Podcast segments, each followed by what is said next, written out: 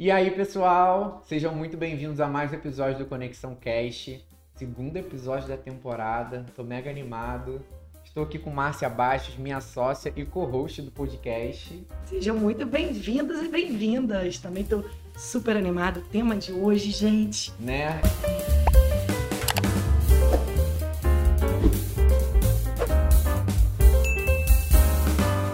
Isso aí que eu ia te perguntar, Márcia, o que, que a gente vai falar hoje? Vamos falar de endomarketing, que é a Hum. coisa que eu mais adoro fazer na vida. Festa. É muito gostoso. Festa, gente. happy hour, né, Márcia? Não, não é só isso, né? Mas tudo bem. É, exatamente. É um pouco do que a gente vai falar aqui hoje, justamente o como esse endomarketing pode ser usado pelas empresas para poder realmente gerar ações que impactam o seu time e que trazem resultados para o negócio. E para isso, não tinha como a gente chamar outra pessoa aqui a não ser Essa mestre. Lucy Decache. Seja muito bem-vinda. Gente, assim, isso, isso é endomarketing.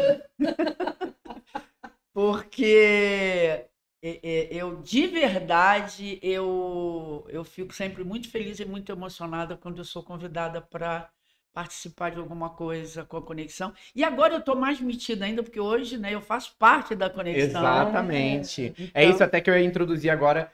Eu imagino que você já conheça a Lucy Decache, né? Porque ela tá sempre aqui nas redes sociais da Conexão, já participou do Conexão Cast na temporada passada, já tá aqui pela terceira vez. Eu vou acabar ganhando o título. Né, Eu já tá eu tô quase aqui, eu tô aqui. virando aqui co-host do podcast. Mas pra quem não conhece, né, merece aqui uma apresentação. Lucy Decache é apaixonada por conectar pessoas e marcas, atua em comunicação e marketing há mais de 30 anos, utilizando aí eventos, estratégias para gerar experiências memoráveis, como ela mesmo fala. Em seu currículo, a gente vê projetos incríveis. Ela já liderou Réveillon de Copacabana, Olimpíadas, Paralimpíadas, Copa do Mundo, evento da Netflix, enfim, uma infinidade de eventos, Eventos da incríveis. Conexão Talento. Exato, e agora tem no seu currículo também o cargo de consultora da Conexão Talento. Uhul. Batalhei, corri atrás disso, isso fazia parte da minha do meu objetivo. Não, mas é verdade, assim, a gente se conheceu por conta do, De um evento, do né? Empreendedores do Bem, da nossa querida Paula Tebet. Aqui, inclusive, aqui no Hotel H. Quer dizer, esse Hotel hotel, H. esse, esse Tem hotel história. tem história na minha história, né? E agradeço a Paula, sempre que eu tô com ela, eu falo que eu agradeço isso. Foi um grande presente. A gente não se desgrudou nunca mais desde Verdade. aquele dia. Aquele café, né, Luci? Exatamente. O primeiro café, né? Foi. Gente, foi fantástico. E eu, e eu admiro, eu que sempre respeitei o profissional de RH, eu tenho uma paixão muito grande pelo profissional de RH, eu dou aula na pós, na graduação de RH, e eu respeito demais. Eu acho profissionais que têm uma missão que tem muito a ver com o que eu faço, né? Porque eu acho que o profissional de RH, e o que ele faz todo dia é gerar uma experiência favorável para o seu cliente. Eu acho que é isso a grande missão do profissional de RH. Então eu respeito Aquele demais. que tem consciência, né? Pois É. é. Não, e Não. Lucy, já que você tocou nesse assunto, te interrompendo, a gente é um podcast de RH, né? Uhum. Então a gente tem que fazer o quê? Dinâmica. Claro. A gente tem que começar com uma dinâmica, então você não vai Vambora. escapar dessa. Ai, meu Eu queria Deus que você escolhesse um gosto número disso. de Ah. 1 a 50. 49, que era o número da minha 49. casa. Vamos lá, eu vou te fazer uma pergunta e você tem que responder ela rapidamente, Sim, senhor. tá? Vamos lá. Qual é a lição que você acha que aprendeu tarde demais na vida? Fazer sonhos com longa duração. Legal, desenvolve agora. É, Então, eu fui casada durante 21 anos e eu tinha planos para quando meu marido se aposentasse eu tivesse netos. Caraca. Quando eu me separei, eu tive que pegar todos esses sonhos, amassar, jogar no lixo e sonhar coisas novas. Porque não fazia sentido, eu não tinha mais aquela outra pessoa com quem eu tinha sonhado aquilo tudo. E aí hoje eu não sonho mais coisa para a vida inteira, eu sonho para curto espaço de tempo e vou realizando, entendeu? Então hoje, ao invés de eu ter um grande sonho, eu tenho pequenos sonhos que eu vou realizando ao longo do caminho. Ai, até mais aliviado isso, Né? não? É, mas Menos expectativa, Pô, né? menos Pois é, e quando você tem mais ia mais de um conta. sonho, às vezes não realiza, você realiza o outro, tal, mas a frustração é menor, sabe? Porque você consegue dimensionar mais, mas foi um aprendizado. Legal. E, e isso mostra como que é, você é uma pessoa que pra mim sempre foi muito criativa, né? Sempre sonhou muito. E apesar de não ter aí esse, ainda esse sonho de longo prazo, você não tem limite pra sonho. Não. Quando a gente bota você dentro de um evento, de um projeto. Cara, a Lucy, né? gente, não, tem que falar para vocês. A Lucy é do nível. A gente vai lá, Lucy, vamos pensar aqui nas ações de endomarketing para essa empresa. A Lucy vem com umas ideias assim incríveis, incríveis assim. Mas é porque os clientes da conexão não são clientes quaisquer.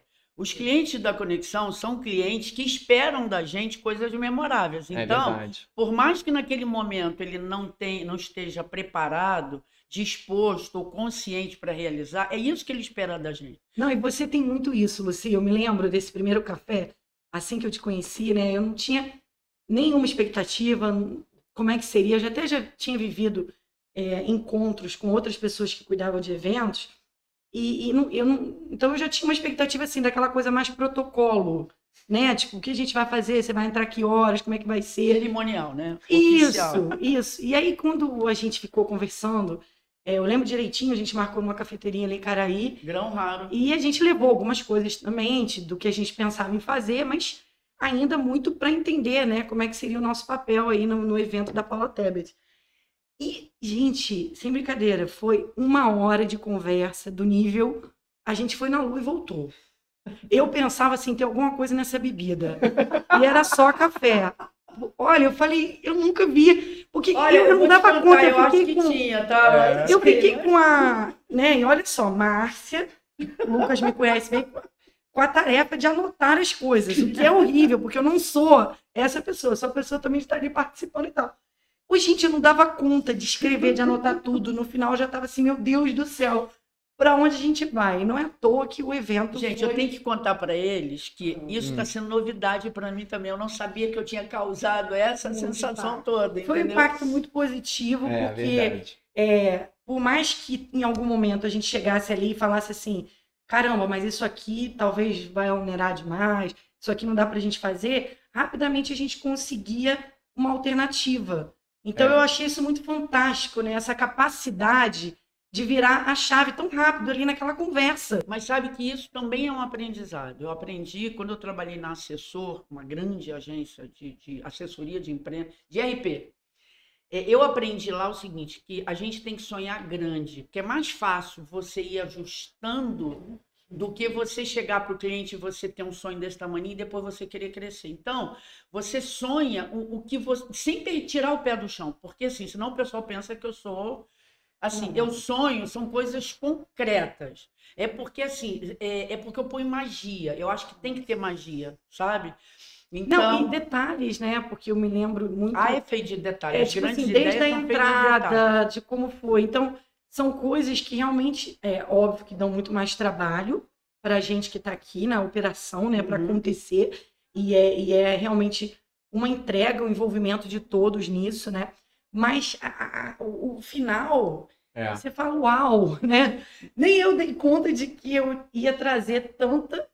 Mas impacto pro isso outro, que você né? está falando, eu acho que é legal pegar com o gancho da coisa do endomarketing, uma dica para quem pratica ou quer começar, que assim, uma grande ação de endomarketing é feita do detalhe.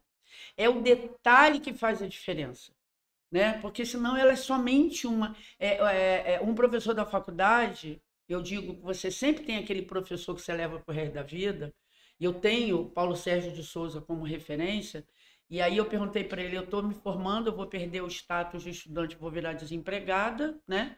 Ele falou, não importa o que você faça, faça sempre diferente, bota sempre a sua identidade no que você fizer, para as pessoas nunca terem dúvida que foi Lucy Decache que fez aquilo. Então, para que cada um, quando faça o endomarketing, busque o seu jeito de fazer. Né? Que não que não que não tem regra. Então, E para isso você tem que conhecer para quem você está fazendo. Eu vou falar é. uma coisa para você que talvez Lucas não saiba, Lucas, porque eu descobri recentemente, tá? É, Ih, lá vem. é, essa não tá Ela, nem ela, script não, ela, ela Eu hoje tá, isso. ela, ela tá revelando. é. É muito Essa vai dar até corte pro O que podcast. acontece? Ela também tem uma coisa muito legal, que eu acho que você vai puxar tão logo aí esse papo, que é justamente ter uma coisa na família, essa alma de artista na família, né? Eles têm, eu recentemente conheci a irmã dela, né, que até inclusive vai ser o nosso próximo Café Connect, todos convidados. No tá? dia 31 Só que aqui em agora. Niterói, mas vocês vão adorar.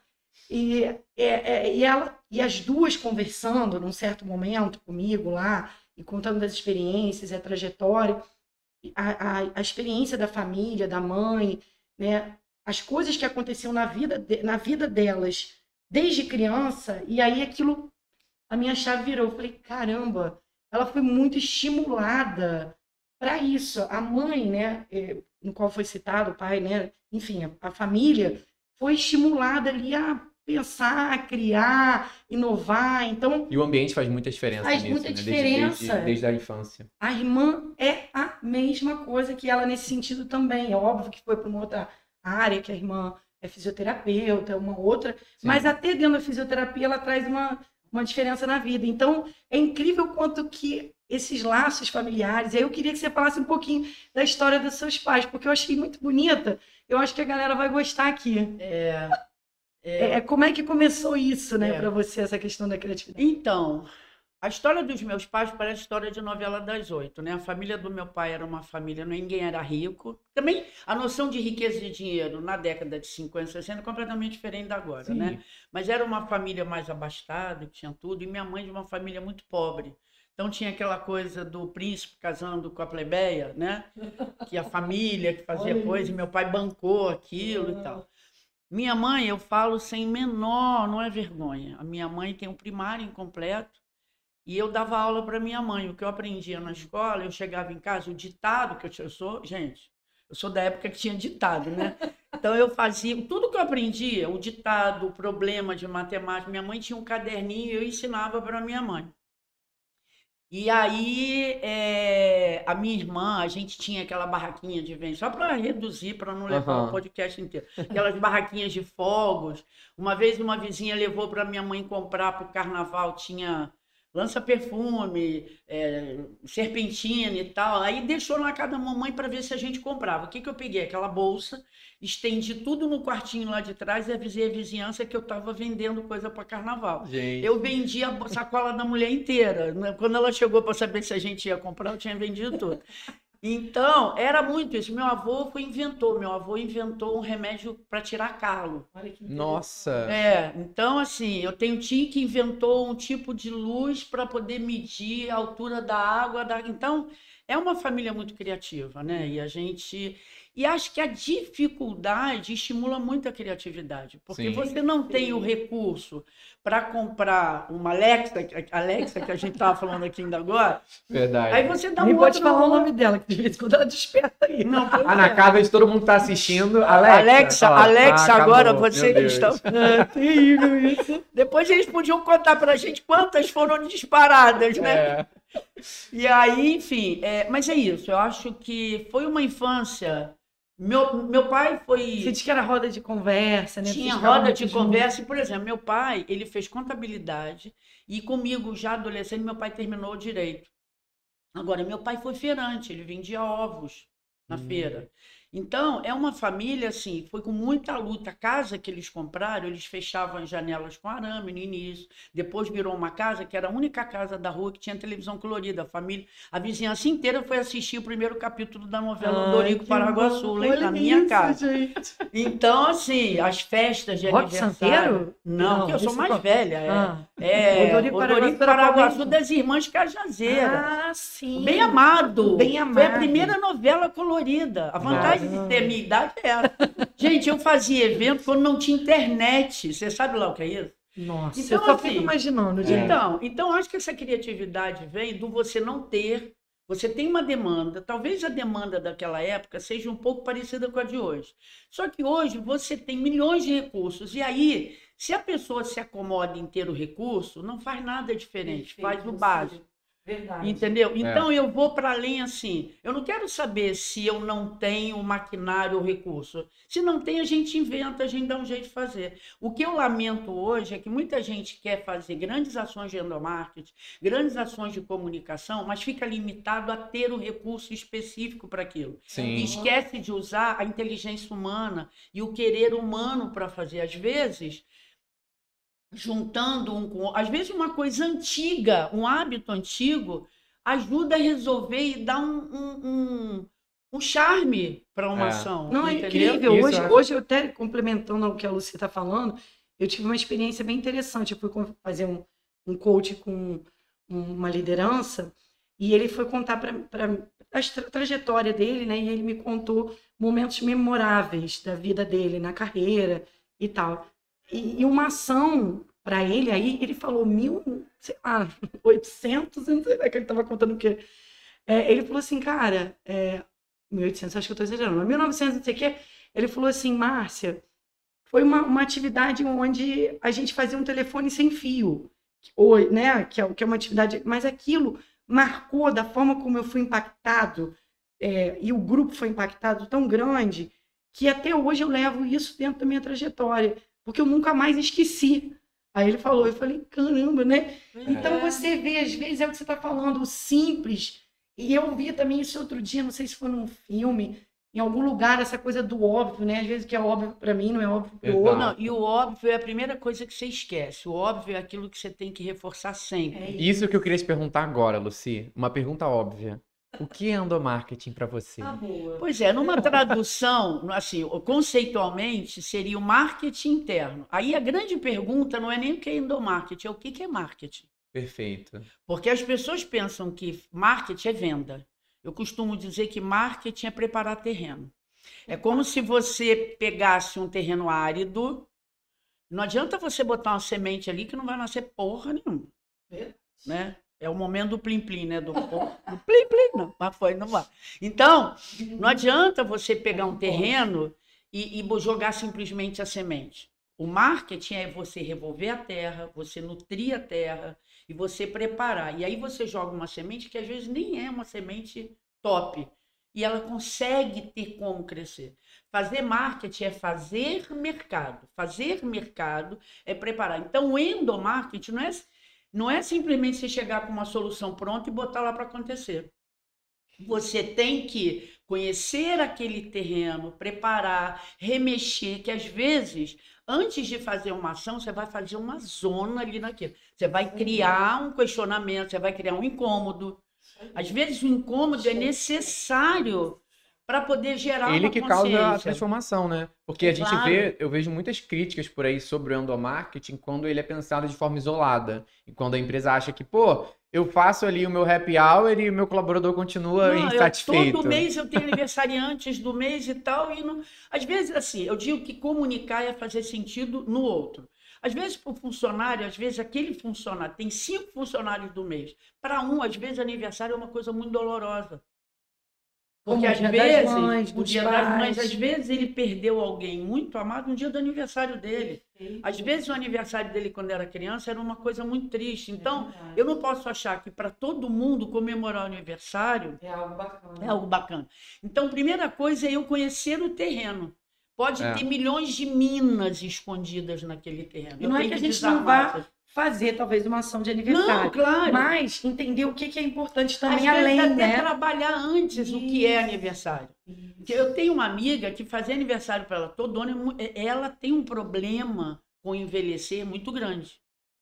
Para ela é uma coisa muito dolorosa. Então, num caso como esse, o que é fazer aniversário? O que é mais um ciclo? O que, que você tem de bom? Até para poder ver. Então, endomarketing é esse marketing interno. Mas pensando que antes de ter solução presente, só chegar a entrar com aquelas soluçõezinhas clássicas, é você conhecer o terreno, preparar, nutrir, deixar ele fértil. E pegar feedback também, né? Sempre. É, pra... Depois de cada ação. Né? Não, né? Acho que você pode ter um cronograma, né? um planejamento, mas às vezes você está começando uma empresa, a gente está ali. Talvez a gente pense assim num cronograma até por uma questão de organização. Mas não quer dizer que vivendo a operação não vai mudar, falou, né? Não, mexendo que, nesse terreno. O né? que, o que, por exemplo, se a gente fosse pegar assim, num curso de RH tá. e falar de endomarketing, eu poderia chegar para uma turma e dizer, ó, basicamente você pode ter esse pack aqui e tal. Isso. Não é o que, é o como. Isso. É você entender o momento de aplicar aquilo. É o médico, o médico aprende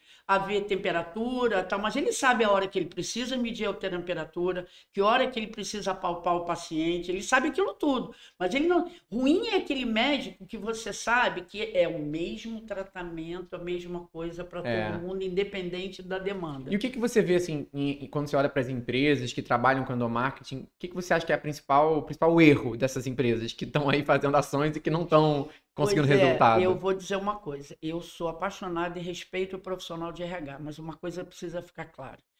É, endomarketing faz parte de uma das ferramentas de comunicação integrada.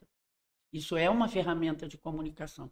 Eu acho que falta é, um entrosamento entre equipe de comunicação e equipe de RH. Perfeito. Porque do mesmo jeito que eu, como comunicador, por mais que eu seja criativo, eu não sou a profissional de montar um treinamento. Eu posso gerar as experiências no treinamento, mas não, não sou profissional de montar um treinamento. Da mesma forma eu acho que assim, no curso de RH, eu hoje, aí fica o recado para as instituições de ensino superior, incluir disciplinas de marketing, de comunicação, ferramentas de comunicação integrada, levar esse, esse conteúdo de comunicação para que o profissional de RH saia mais com essa competência é um, é um desafio enorme. A gente vê muita gente, muitos RHs, né, que pensam numa ação até muito legal, que a gente já viu ela ser aplicada e funcionar, só que eles não sabem vender isso para a empresa e nem colocar em prática. É, aí, a- o que, o que você falou, o que é, é claro, pô, legal. Mas aí, o como isso acontece na prática, por ele não ter os conhecimentos de marketing, por exemplo, de uma divulgação assertiva, de uma marca que chama atenção, de uma linguagem que está correta e Sim. alinhada com, com o colaborador, ele acaba errando. E às vezes dá um tiro no pé de uma ação que piora. Não, alguma- E às vezes até para vender, ele não consegue vender porque É. o- o- às vezes o, o diretor, o dono, né? Falando de empresa grande também, mais o diretor, a área que, que vai aprovar essa ação, às vezes ela só consegue entender o custo, né? Sim. E não o impacto disso. E você, dentro da como empresa, você não né? domina aquilo, você não consegue justificar. Exato. Eu já tive a experiência de uma empresa em que a gente teve a experiência, a gente tentava desenvolver um projeto que eu lá, nossa, como eu fiquei com pena daquele projeto não ter da empresa não ter entendido a ideia daquilo. E a gente, um dos motivos pelos quais a gente não conseguiu emplacar é porque existia uma disputa grande em departamento de comunicação e departamento de RH. E aí não chegava a uma conclusão, porque o, o- o departamento de comunicação não queria dar moral para o GRH, o departamento de RH não queria ceder aquele projeto de comunicação, e aí os colaboradores deixaram de ter acesso a uma ação Incrível, né? maravilhosa. Ah, período, Sim. né? E, pô, e o que, que você acha que um- uma, uma pessoa que está numa empresa como essa pode fazer para tentar criar essa relação Eu melhor acho assim? que faltou ali, por exemplo, liderança. Porque se eu tenho uma liderança de comunicação, uma liderança de RH competente e consciente, que conhece, eles conversam. Eu vou fazer uma comparação meio esdrúxula, né? A gente tem aí a Rússia e a Ucrânia, que aí assim, o que eu fico imaginando, o que, que os civis que estão morrendo têm a ver com isso? Nossa. É. Então, assim, então coloca lá o é, é, Putin, o presidente da Ucrânia, bota um frente a frente e conversa para resolver o conflito. Eu acho que ali faltou os líderes se reunirem para resolver esse conflito. Quantas empresas eu já é de peguei, um, né? É nosso, né? Aquilo ali Claro. seria o bem da empresa. mas não Então, que tinha área, os né? funcionários sozinhos chegarem a uma conclusão. É. Quantas É aí que a liderança entra, né? Para poder Exatamente. justamente. Eu já tive vários casos de empresas Mas, mas as nesse caso, a empresa, só contextualizando, a empresa faltou colocar a liderança para, para ouvir. Para ouvir. Ela delegou Uhum. para abaixo da liderança para você conduzirem ver como esses é que processos, é, para você ver como é uma É. coisa, é, um, é sistêmico o negócio, Isso, É. né? Porque eu, os funcionários aí não tinham uma liderança e não tinha uma chefia acima da liderança, e quem sofre com tudo isso é o chão da fábrica muitas vezes. Sim. E às vezes sabe até a resposta, mas não tem autonomia para chegar para o povo e falar: "Ô, povo, olha aqui, para com tudo isso, vamos lá, o que tem que fazer é isso, assim, assim, assim. Eu tive uma grande escola também, né? Eu trabalhei numa empresa de telecomunicações, né? na época do boom. E, e era, e foi muito fantástico isso, porque era conduzir eventos de endomarketing para muita gente. É, e aí, como a empresa era muito grande, vamos supor, cada, cada site que a gente chamava tinha 5 mil funcionários. E, cada, e a empresa como um todo tinha quase 100 mil. E quando era criado um era projeto, dos 100 mil. é, quando era criado o projeto, era um projeto que ia acontecer Brasil no. Brasil inteiro, em datas diferentes e tal. Eles iam até fazendo para ir vivendo a experiência, e é isso que eu quero contar, né? O quanto eu aprendi, porque na época eu era RH, eu não era de comunicação, E, mas, a, mas as pessoas viam em mim uma coisa muito da comunicação. E me convidavam para, cara, tá legal aqui, Márcia, ou vem participar, ou vem ser jurada, ou vem ser, enfim. Mas não fez só comigo, fazia isso com várias pessoas do RH. Então, a gente se conectava muito né, nas ações. Então, a gente aprendia com aquela experiência, com erro, com acerto. E eles tinham essa prática de começar a fazer por site para ir pegando as melhores práticas e as coisas que não deram certo para melhorar. Entendeu? Então, isso era fantástico. Eu falei, gente, né? Legal. Porque além da gente ouvir, eles faziam sempre o, o que, que é, o pessoal estava querendo, um público muito jovem, é, um público que na época tinha muita rotatividade, então as pessoas trocavam muito. E a gente queria justamente essa fidelização, né? As pessoas ali na empresa engajadas. Então, o que, que é bom para você? O que você falou no início, né? Uhum. Entender o que, que é esse terreno. Não, e na é. sua experiência tem uma outra questão que também é muito importante, que é a diversidade cultural. Isso. Porque uma empresa com 100 mil funcionários no Brasil inteiro. No Brasil inteiro. Então, é. você aplicar uma ação, não adianta você pegar uma ação que necessariamente deu certo lá no, em Belém, ela não necessariamente vai causar o mesmo impacto, o mesmo resultado em, em, Santa Catarina. Então, eles faziam a, o que né? pode ser o mesmo, mas você tem que observar a questão cultural, que isso não é limitante. Ah, tem empresas é menores. Uma empresa tem duas, dois, dois, duas online, sedes. Não, e com online é... agora. Que você tem gente trabalhando fora do Brasil juntando. Isso não, eu não vejo isso como uma coisa limitante. Para mim é desafiador. É desafiador e eu o RH é mais tem que ter isso, né? O RH tem que ter essa percepção, essa sensibilidade. Agora, deixa é. eu fazer uma pergunta para a Luca. Assim. Eu adorei aquela dinâmica. Acabou, era só uma pergunta. Não, vai ter mais. Ah, porque eu adorei. Vamos para a segunda, negócio. então. Adorei Já que você falou. de perguntar, lançar um número assim, lançar pergunta. Adoro essas coisas. Ó, tem um, um, um outro quadro que a gente ah. tem aqui, que é Momento Desentala. Ave Maria. Desentala. Um é para desentalar mesmo. É a hora de desentalar. E a pergunta é: qual pergunta você sempre quis responder, mas nunca te fizeram? Qual pergunta que eu sempre quis responder, mas nunca me fizeram? Gente, nunca me fizeram essa pergunta de qual pergunta eu queria. nunca me fizeram. Tá aí uma pergunta que nunca me fizeram, sabe? Eu não sei. Ai, eu, eu posso Uma coisa que tem vontade de falar, assim, que você acha que é importante ser falado e que você não, talvez não vê tantas pessoas perguntando, tantas pessoas falando sobre. Eu acho que você, por exemplo, a gente acabou de falar sobre uma coisa que eu acho importante. Que assim, é, eu, eu respeito pra caramba o setor de RH, mas que eu bato e que às vezes eu posso até ser encarada como falar, pô, tá... mas não que é isso, que assim, RH é RH, comunicação é comunicação, e uma coisa tem a ver com a outra e tem que trabalhar junto. Mas tem que ser respeitado, porque existem profissionais de comunicação que podem, porque eu acho que cabe contratar um profissional de comunicação para um departamento de RH, por exemplo. Perfeito. Então, Com eu certeza. acho que é Nossa. isso, entendeu? Até de, de design Bom, também, enfim. A conexão com o talento é, fica, né? Exato. Porque contratou uma profissional não, de comunicação. E não só isso, né? A gente, quando vai fazer projeto de endomarketing, de treinamento de qualquer área, a gente tem um time de marketing interno. Claro que participa e que contribui não, muito para o processo. A gente tem uma pessoa do time de, de, de marketing que está aqui com é, a gente, está aqui, entendeu? Por trás das câmeras. Está é. aqui andando de um lado para o outro, tá parecendo pai em porta de maternidade esperando o filho nascer. Responsável é. por essa logo Nossa, Olha, eu gente. sou fã, é. gente. dessa nossa logo. Eu sou, é. eu, sou, eu sou fã pelo marketing. Sim. Sou fã declarado. Então, acho que é isso. Acho que eu sempre que eu tenho espaço, não é nenhuma pergunta que, que ninguém nunca me fez. A verdade é, sempre que eu tenho espaço, eu quero falar assim, é um profissional de RH, vá se capacitar, isso procure cursos da área de comunicação. Eu ia falar isso. É, não tem problema, você não vai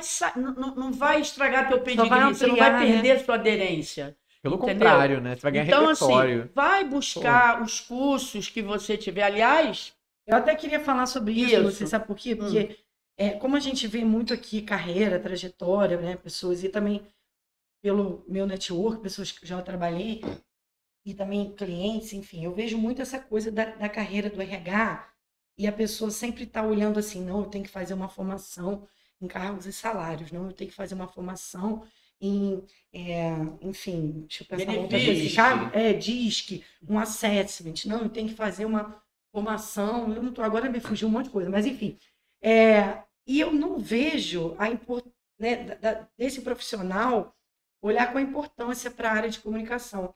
Eu não, eu não tive ainda, uma, eu não tenho uma formação dessa, mas eu sou muito curiosa. E como eu te falei, desde o início, foi logo, logo uma das minhas primeiras experiências, eu tive essa experiência. Então, eu trocava muito, eu aprendia é. muito com, com a pessoa, com a profissional da área. E isso era, e eu ficava encantada. Sabe assim, quando você fica babando? Eu assim, gente, que bacana, é uma, uma coisa que eu não tinha pensado. Eu acho. Ó, quando eu dei aula no curso de RH da, da Unigran Rio, eu criei a disciplina Comunicação e Liderança. Eu dava essa disciplina. Então, eu levei uma disciplina e eu falava de comunicação, eles faziam o evento, era o trabalho final, a gente falava sobre ferramentas de comunicação integrada. Eu usava Kotler no curso de RH. E, Luci, eu usava Kotler. Quando a gente faz diagnóstico de empresas, a, o que, que é assim, um dos da, das coisas que sempre Sim. aparece. Se eu vou dizer para você. E é top 3, sempre. Top 3 e 100%. Comunicação. Pois Problema é. na comunicação. E assim, e aí a pergunta que eu vos faço agora.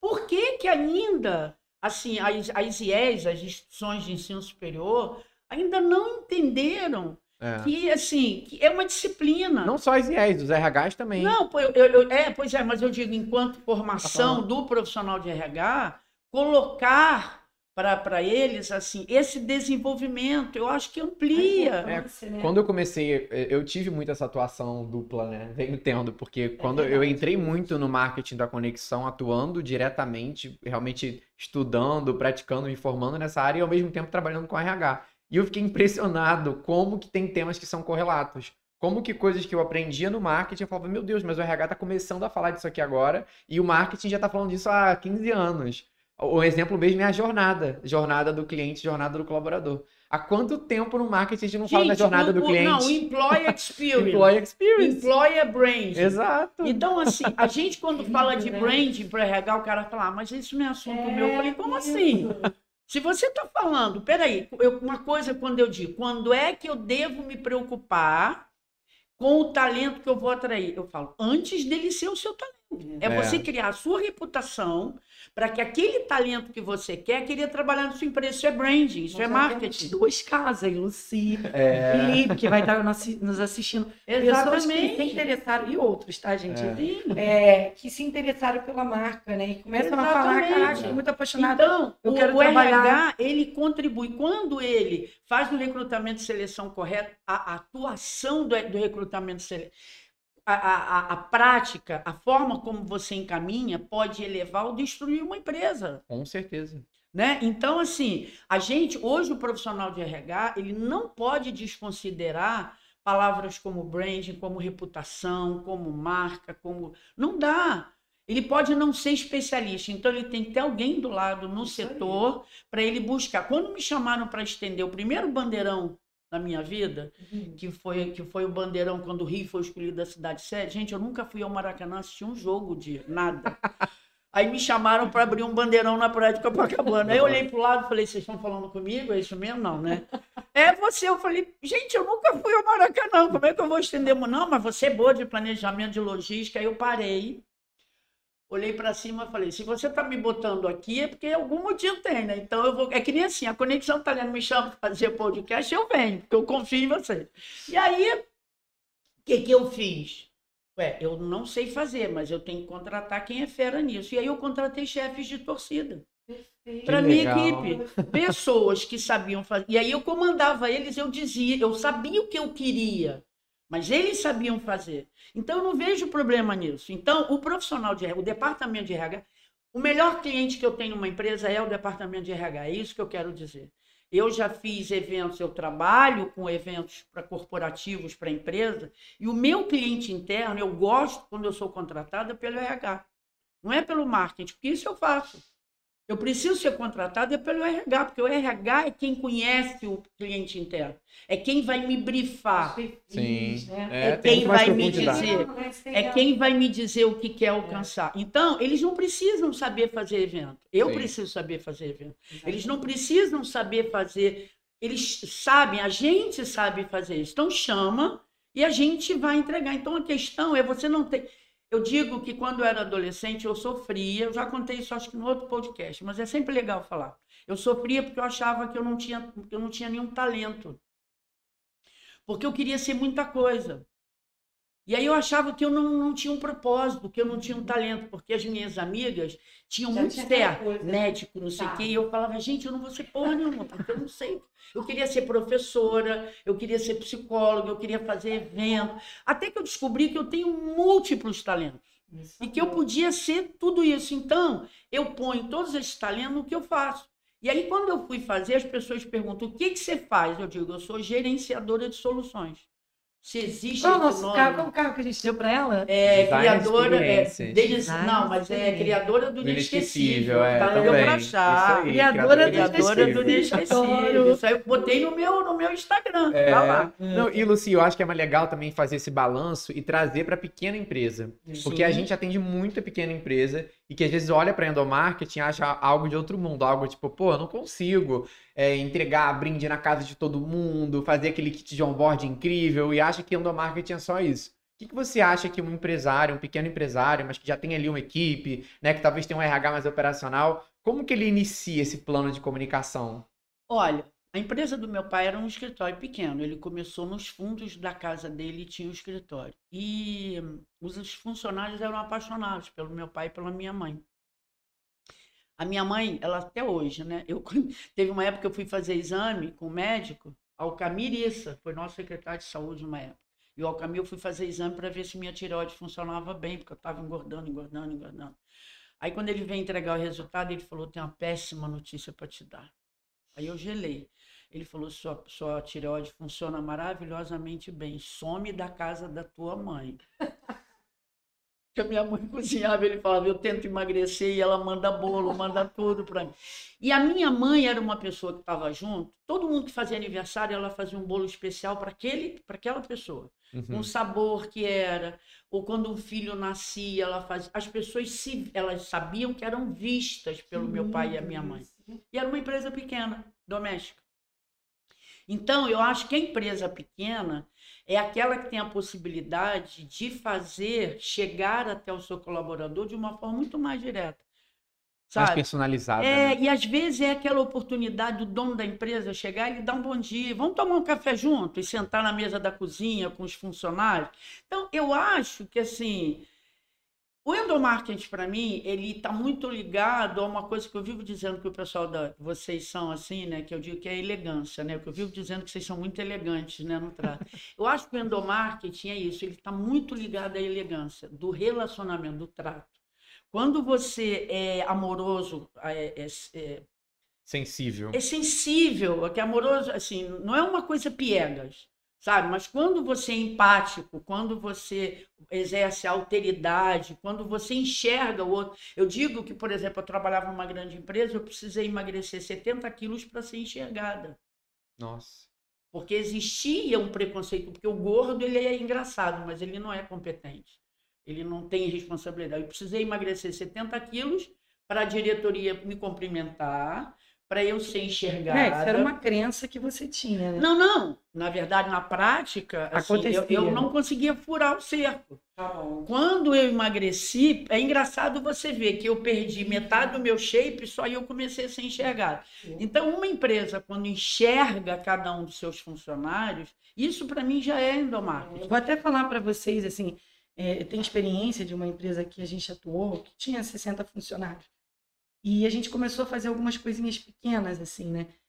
Por exemplo, a questão, no dia do aniversário, o, o, o, o- dono da empresa ligar para esse colaborador. Olha aí que maravilha. E, e, é- e é do nível dele falar pra gente, Márcia, a a pessoa tá até hoje rindo pra mim, porque foi tão impactante ele achar que eu tinha lembrado, né? Que realmente ele, ele sabia, mas ele vivia E aquilo. que líder bacana ele era, né? Porque as pessoas Isso. ficaram, fel- ficavam felizes, Outra né? coisa, por exemplo, eu tô dando aqui algumas dicas que eu acho que é importante, né? Às vezes a pessoa tá ouvindo, fala, mas gente, vocês estão falando e eu não tô Tá, conseguindo e eu conheço, visualizar. né? É, uma, uma outra coisa legal, assim, que é justamente ligada a essa coisa personalizada, era receber um, colo- um colaborador. Aí o Lucas falou, ah, mas tem que ter um kit. Não, a gente combinava o seguinte, no primeiro dia do colaborador, ele almoçava com, a- com os donos da empresa. Então era um almoço de boas-vindas. Isso não é legal? Eu acho. E é uma coisa simples, o cara vai almoçar. É. Ele só vai ter que pagar mais um almoço, Não, mas o que aquilo assim, vai gerar e- de... Isso diminui aquela distância, porque às vezes numa empresa pequena, essa distância é muito maior do que numa grande empresa. É. É. E às vezes justamente a aproximação gera mais medo. Porque como você tem mais chance de esbarrar, você fica muito mais refratário. É, eu trabalhei aqui, tem uma grande empresa da área de saúde de Niterói, que todo ano eu fazia todas as ações e tal. E uma das ações era a festa de final de ano. Cara, você quer ver uma coisa que os funcionários não abriam mão e que eles amavam? Era a festa de final de ano, o convite era a camiseta. Mas não bastava a camiseta. Assim, eles tinham que customizar. E era um concurso. Você não tem ideia. Não, você não tem ideia do que o pessoal fazia com as camisetas. E aquilo virou uma ação. Eu passei a entregar a camiseta uma semana antes da festa, tinha entrega na empresa, e eu levava a turma do curso de modas da universidade onde eu dava aula e fazia e customizava. Então a pessoa tinha uma e fazia uma fila imensa. Aí eu fazia assim, cinco modelos já customizados. A pessoa na fila já escolhia modelo 1, 2, 3, 4, 5. As meninas do curso de moda entregava meio customizado e tinham mesas com lantejola, com não sei o quê. As pessoas sentavam para customizar. Ou seja, não era um convite, né? É. Era um... Agora, naquela Não empresa, uma festa. essa é? camiseta customizada é cultural, tinha uma É, importância muito sim. grande. Muito E E aí te custava- conecta muito com a empresa, né? Exatamente. É. E não custa. Se você pensasse o cliente, que era uma festa para 1.500 pessoas, com essa ação de entrega, a camiseta ele já ia fazer. A ação de chamar o curso de moda, mas isso ele gastava 1.500 reais. Para 1.500, ele gastava um real. Não. É essa conta que E aí vezes é o pessoal mais- não faz, É, é- entendeu? é mais do que essa conta é o que isso traz de benefício para a empresa. Quando a gente faz uma ação como essa, né? Ô, Márcia, ele... Esse cara, por exemplo, que recebia a ligação, ele já estava impactado com a empresa. Que ele sentava para almoçar com os donos e falava, gente, que isso? Não, Eu não sou mais um, porque podia ser qualquer cargo. Você ir para uma festa e customizar a sua. Eu Né? São além. coisas que. Pô, aquela festa tinha que vir minha camisa, minha Não. camisa. E eu vou além, vamos falar de marketing, não é endomarketing, vamos falar de marketing. Isso aí gerava resultado de marketing, sabe por quê?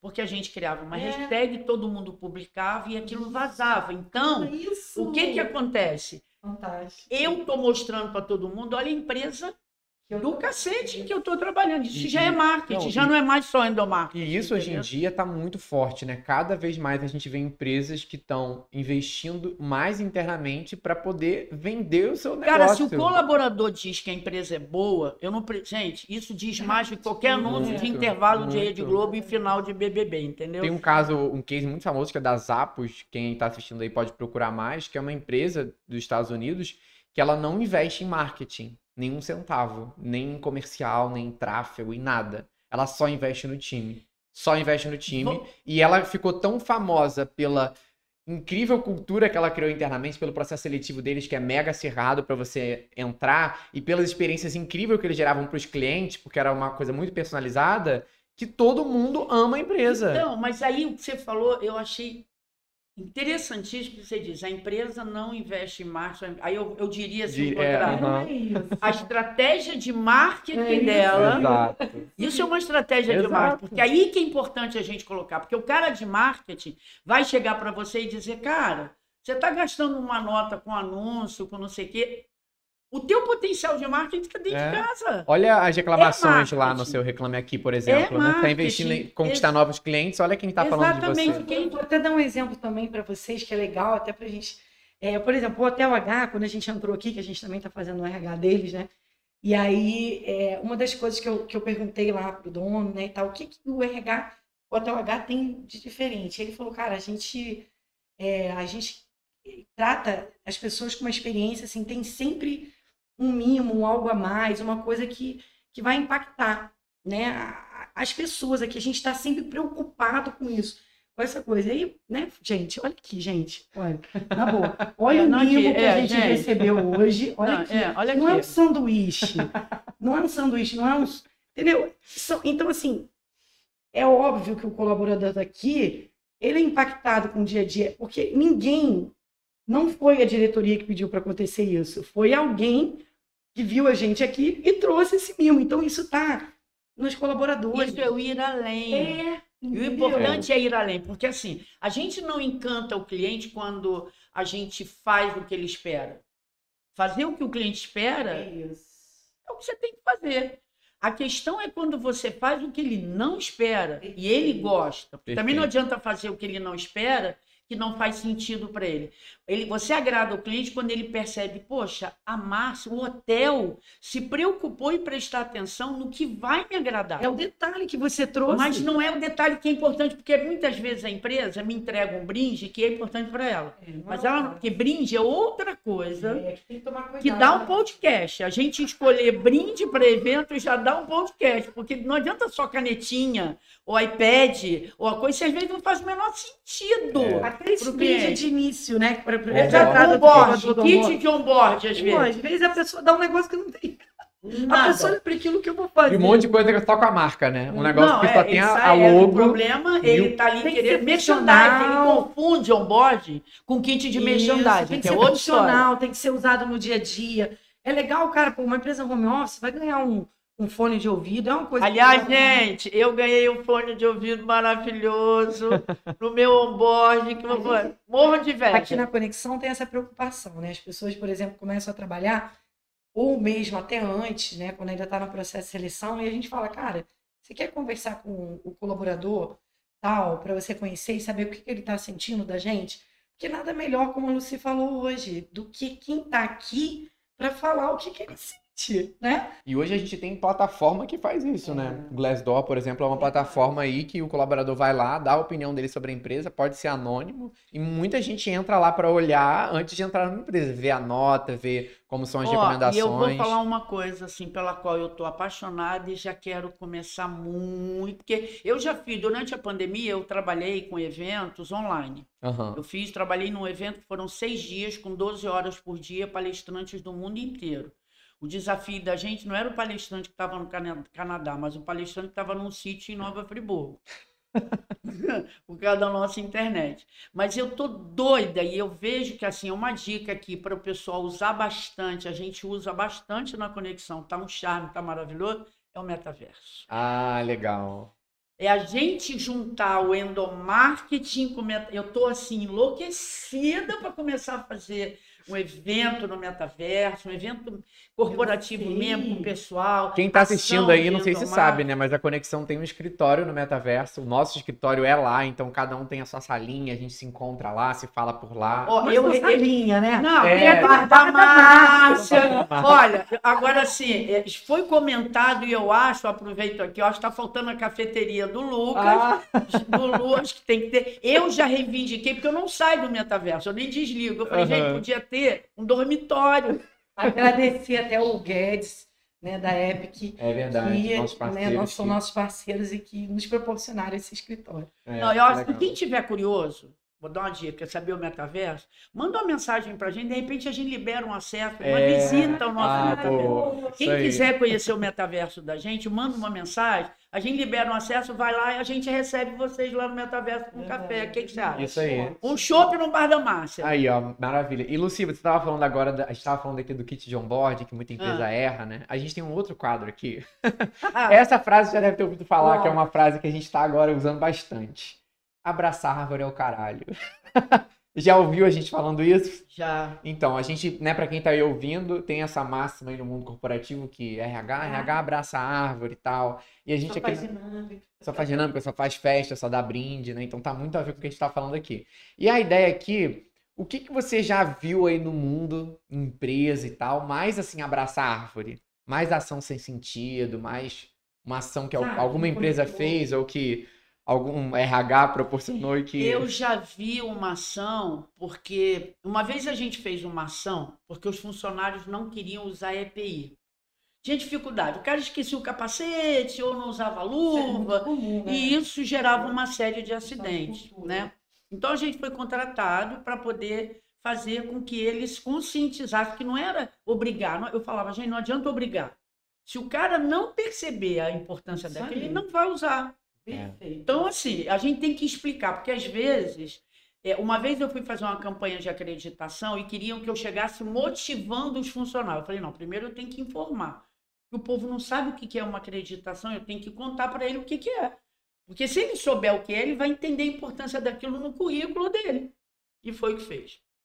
Uma das primeiras funções da comunicação é informar. Tem É. muita gente que pensa que a comunicação existe só para vender, mas ela tem informação. Não, e a questão do óbvio também que a gente trouxe. Exatamente. Não, e nesse Eu caso desse- do EPI que que é você disse, é muito importante reforçar essa questão do, do ele entender a importância Claro. e a partir disso ele tomar essa decisão. Muita gente erra no endomarketing nisso. Ah, eu tenho que é, comunicar isso. Eu vou lá e comunico. Eu não me preocupo se aquilo foi entendido, se aquilo foi compreendido, se aquilo foi Não, vira- não virou faz, prática, de novo, né? comunicar é fazer sentido no outro, não adianta fazer sentido em mim. Aí a gente fez uma ação que a gente tinha TVs na- no refeitório, o que, que a gente fazia?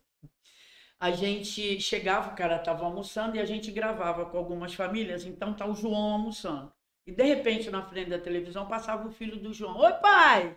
Eu vim aqui no seu almoço, tal, que bom que você está aí almoçando, tá? Olha, eu vim aqui te falar o seguinte, não esquece de usar seu capacete. Ai, que máximo! Sabe por quê? Eu tô aqui em casa te esperando para você Ai, cá de gente, carrinho mexeu lá comigo. no coração. Cara, não- e sabe de onde eu me inspirei com isso? Ah, Quando eu era criança, no carro do meu pai, tinha um imã. Gente, eu tenho 61 anos, tá? Só para contextualizar.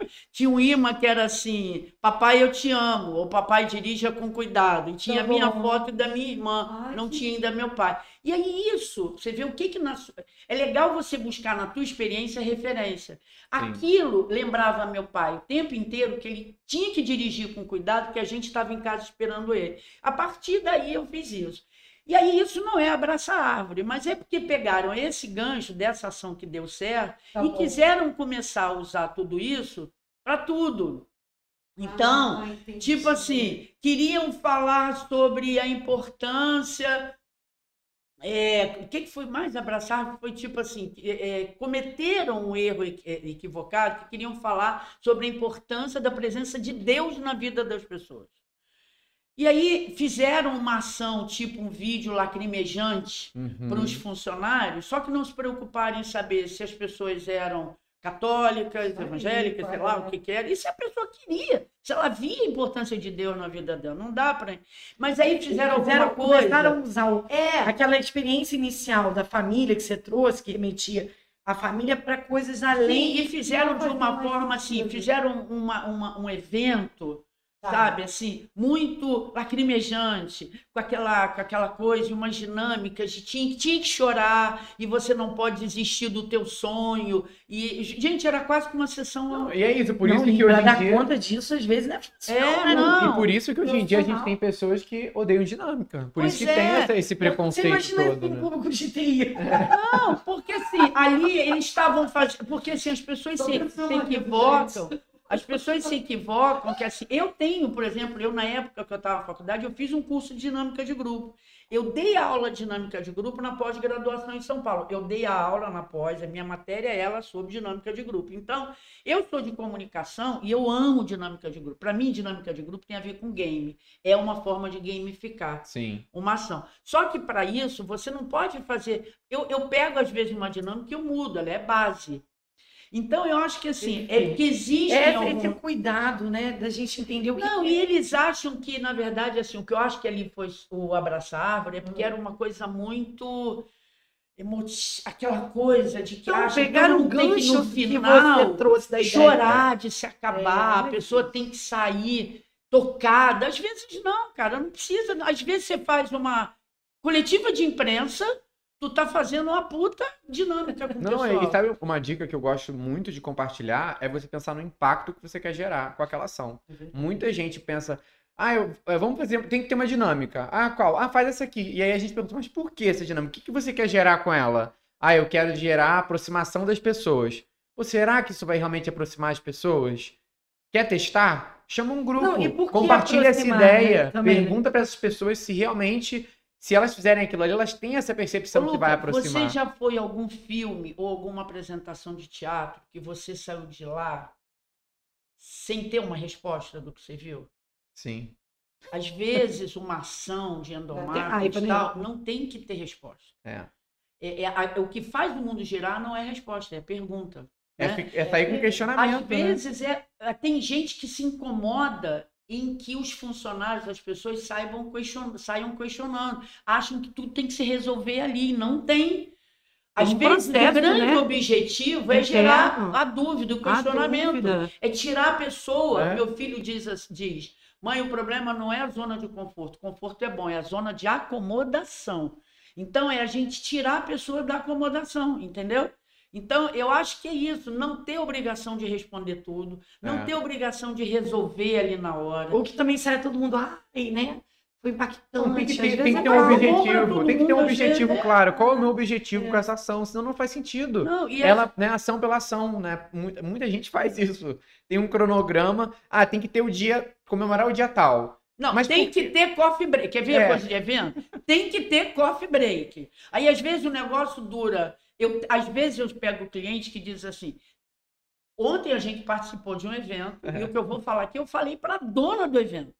Eu fui fazer a produção. E aí, no início lá do evento, ela botou o hino nacional. Eu perguntei para ela assim: você gosta do hino ou você está fazendo o hino porque você acha que tem que botar? Ela falou, porque eu gosto. Eu falei, tudo bem, porque não é obrigatório ter hino. Então, o meu papel é chegar para o cliente e orientar. Orientar. Você não tem que ter. Mas ela falou, mas eu gosto. Beleza, ela gosta, tal, não sei o que, e botou. E ela cantou olhando para a bandeira e botando a mão no peito. Uhum. assim, e ela ficou feliz e ótimo. Agora, eu não tenho que ter, todo evento tem que ter coffee break, todo evento tem que ter mestre cerimônia, todo evento tem que ter É, dinâmica. protocolo, Não, né? É verdade. Às vezes você surpreende, às vezes, por exemplo, que você faz é um kit que É. você entrega, porque a pessoa não vai ficar ali, ela come depois.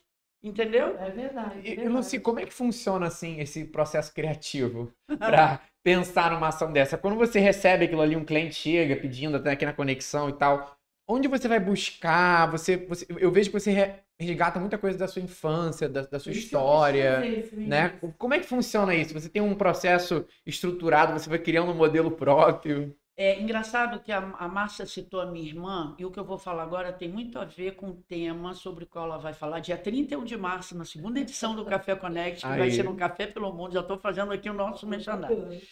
E ela Depois vai de amanhã. falar- Depois de amanhã. 31. Ah, Depois sim, de amanhã. depois de amanhã, exatamente, gente. É porque assim, vocês pegaram, né? Vocês entenderam. Enfim, e é, ela vai falar sobre a escuta, né? E assim, eu acho que o grande segredo do meu sucesso ao criar ações tá na minha escuta do cliente. Eu fiz uma vez um casamento, que eu já fiz muito eventos, adoro fazer casamento 15 anos, gente, adoro, tá? Adoro, porque eu invento muito. Aí uma vez numa reunião com os noivos, eu estava conversando com a noiva, o noivo falou: "Ah, vou deixar vocês aí conversando e vou embora". Eu falei: "Ué, mas você não vai ficar?" "Ah, não. Casamento é bolo da noiva, foto da noiva, música da noiva, aquilo tem tá aí o tom do casamento. Para Hum. mim ali ele me deu o tom do casamento. Quando ele foi embora, a gente conversou sobre tudo normal. Eu falei, fulano, olha só. Seu noivo falou isso assim. O que, que você acha? Eu adoro fazer complô. Tá assim. O que, que você acha da gente fazer o casamento do noivo? Ela topou. Então, durante a primeira hora do casamento, você chegava, tinha, na época tinha aquelas fotos que você fazia assinatura, era a foto desse tamanho do noivo, só do noivo, para você botar a assinatura. Em Aham. cima do bolo só tinha o noivo. Ah, não acredito. Lucia. As músicas que o DJ tocou na primeira uma hora eram as músicas preferidas do noivo. Eu tinha um fotógrafo fazendo foto só do, Do noivo. noivo. E aí, como é que ele. Cara, ele não estava entendendo nada. Nada, nada, nada, nada. Imagina, E aí cara. virou o casamento do noivo. E aí, na hora do agradecimento, Uhum. era aquele prédio que fica em frente ao Museu do MAC, tem um prédio ali. Uhum. Então, tinha um telão e ali você viu o MAC. Tá. Ela fez um discurso, a gente botou um vídeo contando a história dele, desde bebezinho até conhecer ela e tal, mas o vídeo começou com ele, tá? E a gente acabou com uma queima de fogos, que era uma coisa que ele amava. Então, o grande homenageado do casamento foi o noivo, porque Que ele isso tornou o evento único. Único. Não, e assim, foi a escuta, porque ele podia ter falado aquilo, A escuta é muito é, importante. e aí eu Nossa. ter falar, ah, tá legal, tá bom. E vamos. Aí, se eu tivesse o padrão, se eu fosse aquela pessoa do padrão, eu falava, então vamos lá, vamos falar do buffet, vamos falar. A outra história rápida também envolve noivo. O noivo chegou para mim e falou: ó, só vou pedir uma coisa.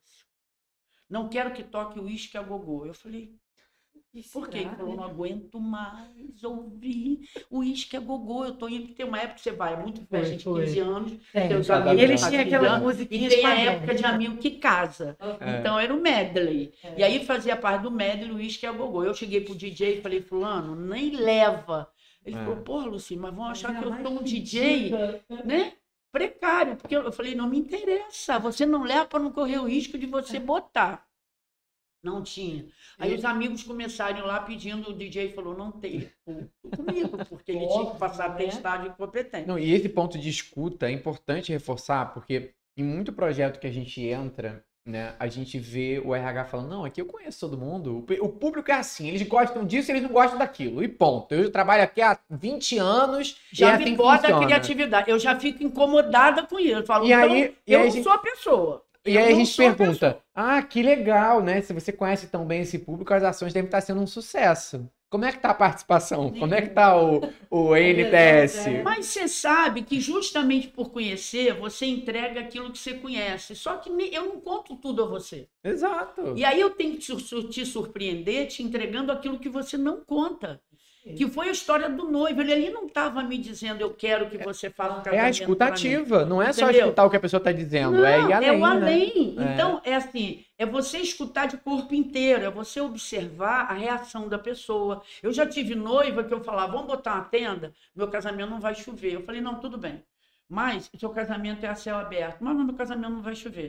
E aí você tem que, às vezes, até bancar e dizer o não. E porque eu já tive noiva que falou isso, e meia hora depois que ela chegou na festa, caiu uma tromba d'água. Ela só olhou para minha cara assim, eu falei, É, e eu acho que é legal para o pessoal que está ouvindo, trazendo para o mundo corporativo, uma ferramenta que é muito boa para isso é a pesquisa de clima. E hoje tem ferramenta que mede isso de forma contínua. E que é muito legal para a gente medir efetivamente, efetividade de ação. Por quê? Você tem ela medida toda semana, aí você faz uma ação no mês. Você consegue medir o quanto que aquilo afetou o resultado da sua pesquisa de clima. é. Qual indicador específico foi aumentado ou reduzido com aquela E ação, você né? entender que sempre ter que mudar não é ruim.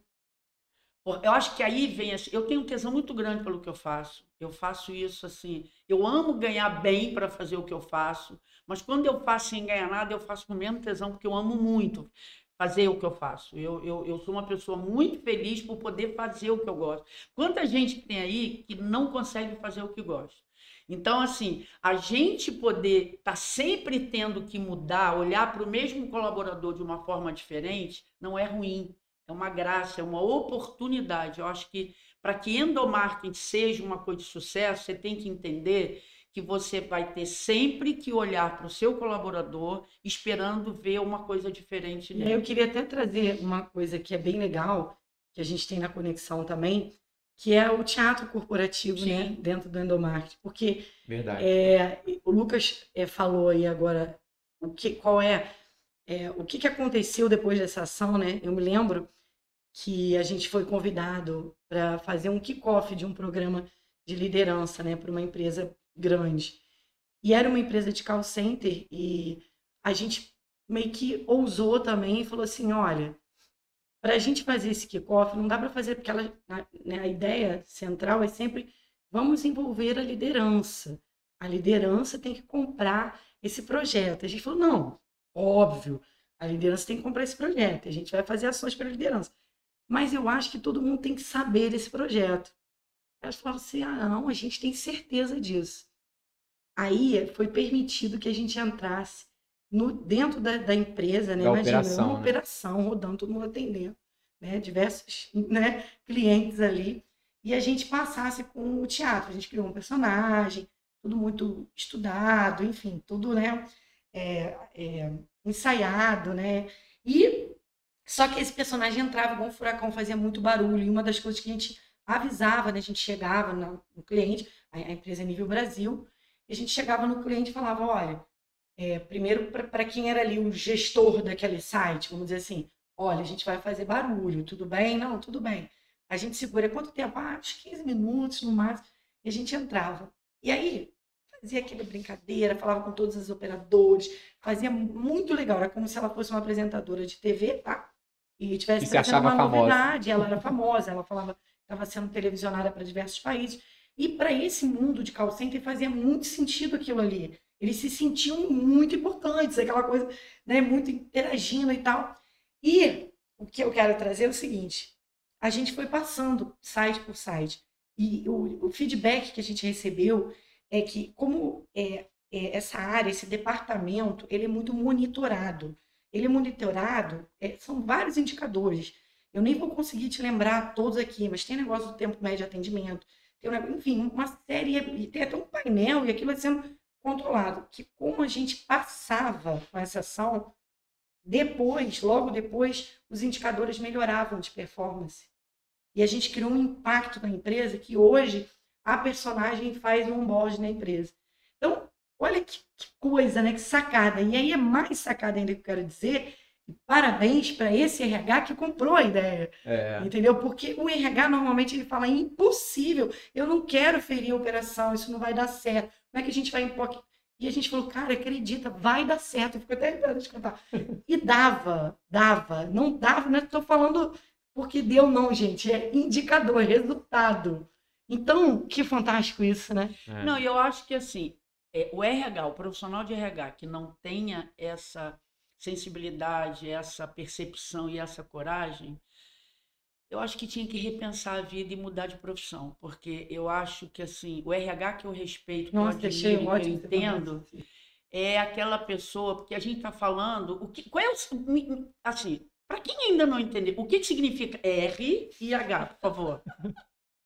Recursos humanos. Então, recurso é quando você gera uma forma de resolver um problema. Eu tenho recurso. E humano, eu não estou falando técnico, eu estou falando humano. Então eu tenho que pensar em solução, eu não tenho que pensar no que é bom para mim. Se a solução para aquilo é deixar entrar e invadir, existe uma diferença entre o eficiente e o eficaz. O eficiente faz o que é certo, e o eficaz faz o que tem que fazer. E o RH para mim tem que ser eficaz, sabe? É aquele que tem que fazer o que tem que, o que, tem, o que tem que ser feito. Porque fazer o que é o certo é aquele padrão. Agora, fazer o que tem que ser feito é, às vezes, rasgar o manual e fazer é. o que tem que ser feito. O profissional tem que comprar isso, né? Hoje eu tive uma conversa, né, com um diretor e ele estava me contando da experiência dele, né, o tempo todo, ele estava falando e aí ele falou assim, Márcia, às vezes eu venho com umas loucuras. E aí quando eu falo assim, né, para minha diretoria, todo mundo fala, caramba, né, não tem condição, porque é muito louco. Mas aí eu compro esse negócio, falo, vou fazer e dou quem doer e ele vai. Então, assim, eu tô querendo dar uma dica aqui que o RH também tem que ter isso, tem. tá? Ele tem que falar, gente, eu estudei para isso. Eu entendo de ser humano. Né? E se der errado, tudo bem, vamos aprender, porque o erro ele não tem que ser ruim. É. né? Ó, essa coisa, essa cultura que a gente, né, a nossa não, geração. E às vezes é uma percepção. Eu tenho uma palestra que se chama O que você quer ser quando crescer. E eu começo dizendo que eu queria ser empacotadora para presente. E eu me tornei uma empacotadora para presente, porque é isso que eu faço. Uhum eu embrulho para presente. Eu tenho a maior satisfação de ver as pessoas rasgando o saco de presente, sabe? Uhum. Então eu acho que o RH é meio empacotador de presente. Com certeza. Então eu acho que é isso. Nossa, e para isso. E para ser isso, sabe? Você não, não pode ter medo de errar. A gente não acerta sempre. Agora, sabe aquele noivo que pediu para não tocar o coisa? Uhum. Sabe o que aconteceu no casamento dele? Uhum. Os amigos se juntaram e pediram o microfone para fazer uma homenagem. Sabe o que eles fizeram? Começar. Foi numa festa de Cuba Livre. E foi o máximo, foi o maior sucesso da fé. Às vezes, Deus. o que você não entrega de um jeito, ele vem de outra naturalmente de uma outra forma e vem tudo bem. Ai, meu Deus. Luci, estamos chegando ao fim do nosso Poxa, podcast. Ah, mais episódio de Conexão Cast. Queria agradecer muito a sua presença. É muito bom ouvir essas histórias, suas práticas, a, a, a, a agrandece? Não, engrandece. Engrandece. Também me deu bronca. Nossa, engrandece muito. A gente começa a pensar a, a, perspectiva do RH de outras formas. Por isso que eu acho que é tão bom a gente ter pessoas de outras áreas além do RH trabalhando na conexão é, e, é e agregando. Muito obrigado por estar aqui. E convido você a falar pro pessoal onde eles te acham nas redes sociais, como é que eles encontram bom, a Lucia. Além de me achar na Conexão Talento, né? Que eu, eu tenho o maior orgulho de ter. Aliás, eu devia ter estar tá aqui com o meu crachá aqui para mostrar. Ah, é. É, de ser hoje uma integrante da equipe da Conexão. Eu estou no Instagram, arroba Lucidecache, né? E tô por aí, gente. Eu acho que assim, eu, eu tô por aí, eu tô na, na, na, rede social. Eu quero registrar aqui a nossa Marcele querida do marketing, sempre que ela me chama para gravar os vídeos. Eu me entrego na mão dela, porque se ela diz que é legal, eu confio. Eu também. Lucia. Então, assim, é, eu tô por aí, assim, mas me acha através da conexão. Tô lá na conexão, me chama. Você vai lá. fazer aquela última pergunta? Que última pergunta? Que sempre tem no final. Ah, da mensagem. Porque é. ela fechou de uma forma para mim, então, do né? Então tá embrulhar para presente, é, não né? tem fechou, como, né? né? Não tem como pois é, ó, eu tá tô doida. Então, então, então eu acho que é isso. Se eu posso dizer, então, no final, é o seguinte: eu sou uma empacotadora para presente, eu sei que você tem um sonho de presente. A Conexão montou um setor lá que eu tenho caixas lindas de embalagens maravilhosas. Eu tô doida para embalar para presente todos aqueles sonhos que você quer abrir rasgando o papel. Chama a gente oh. lá que a gente faz isso. Maravilha. Márcia, onde o pessoal te acha também? Ah, Conexão Talento. No meu Instagram também, Márcia HV Bastos. E é isso, gente. Adorei. Bom, muito gostoso. Ó, no meu caso também, Lucas, arroba Lucas underline Bianchini, também no Instagram da Conexão. E um recado muito importante. Amanhã temos um webinar gratuito com a Lucy sobre endomarketing. Ah, Lucas, mas vai ser a mesma coisa que do podcast? Não. Amanhã a gente vai entrar na prática, no como. Lucy vai revelar detalhes de como ela constrói essas experiências, de como que é o processo criativo. Vou entregar o ouro, né? Vai entregar ouro. Ela e Marcele vão estar lá ao vivo, tirando dúvida em tempo real. Ou seja, então... marketing e endomarketing. Exatamente. Só para vocês entenderem. Então, se você quiser é. aprofundar mais esse tema, aqui na descrição do vídeo vai ter o link para você se inscrever. Tem que se inscrever para você poder fazer parte amanhã do webinar. Fechado? Não, e fechando que nesse webinar a gente vai trazer se você quer fazer e vai querer aprender mais e quer investir nessa área para você se tornar um expert, não deixa de assistir não, porque vai ter novidade. Isso aí. E eu fecho o programa agradecendo ao nosso patrocinador, H Niterói Hotel. Olha aqui, gente. Olha aqui, gente. Convido vocês a conhecerem o hotel, quem quer se hospedar, quem está vindo aí para Niterói, quem quer passar um dia, é para fazer evento, uma mega uma piscina com uma vista. Exato, várias estruturas de evento aqui, pô, um auditório incrível, várias salas como essa, salas maiores de eu, vista é, linda. Eu sugiro o espaço para quem quer fazer evento. Como profissional de evento, eu tô indicando, faço vários eventos aqui e acho que assim é um lugar em Niterói. E Niterói é um lugar. Se você não é de Niterói, venha para Niterói fazer evento, porque Niterói tem estrutura profissionais e tem uma paisagem maravilhosa. É isso aí. Muito obrigado, pessoal. Até o próximo episódio. Foi um prazer. Beijo!